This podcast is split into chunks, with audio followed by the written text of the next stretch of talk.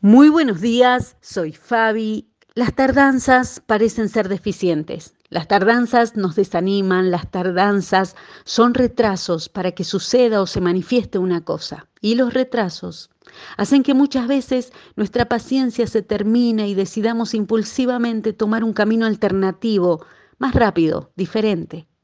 Sin embargo, la fe madura en la tensión de la espera. Mientras tanto, amados, dice Santiago capítulo 5, tengan paciencia mientras esperan el regreso del Señor. Piensen en los agricultores que con paciencia esperan las lluvias de otoño y las de primavera. Con ansias esperan que maduren los preciosos frutos.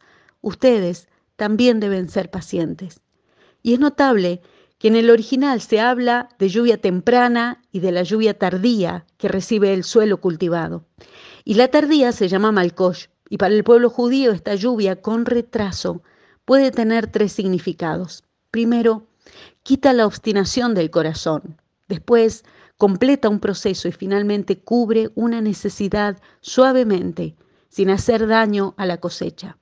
Y cuando aprendí esto me pareció muy bella la metáfora del escritor al comparar nuestra vida con la de un agricultor esperando esa lluvia, y lo que puede hacer en la tierra de nuestro corazón. Después de todo, el Señor Jesús compara a la tierra con nuestro corazón en la parábola del sembrador.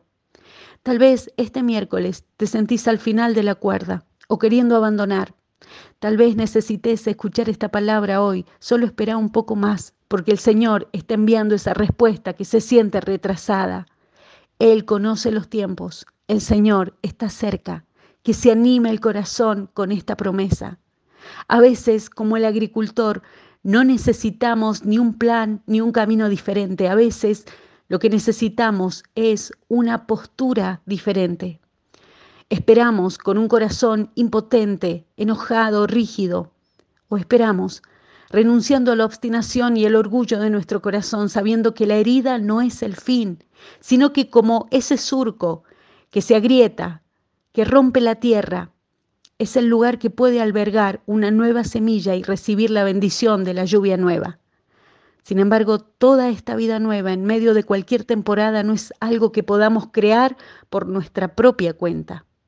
Esto es por la obra de Dios en nuestra vida. Esta es la verdadera metamorfosis del alma que solo puede ser operada por su espíritu en nosotros. Y se necesita mucha valentía para habitar en la esperanza. Pero es algo poderoso Mirá el campo de tu corazón en esta mañana. Cambiemos de postura hoy.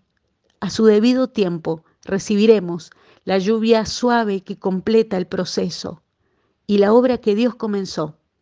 Él es fiel y sabe cómo terminarla. En cuanto a mí, tendré esperanza. Salmo 71. Que así sea en su nombre. Amén.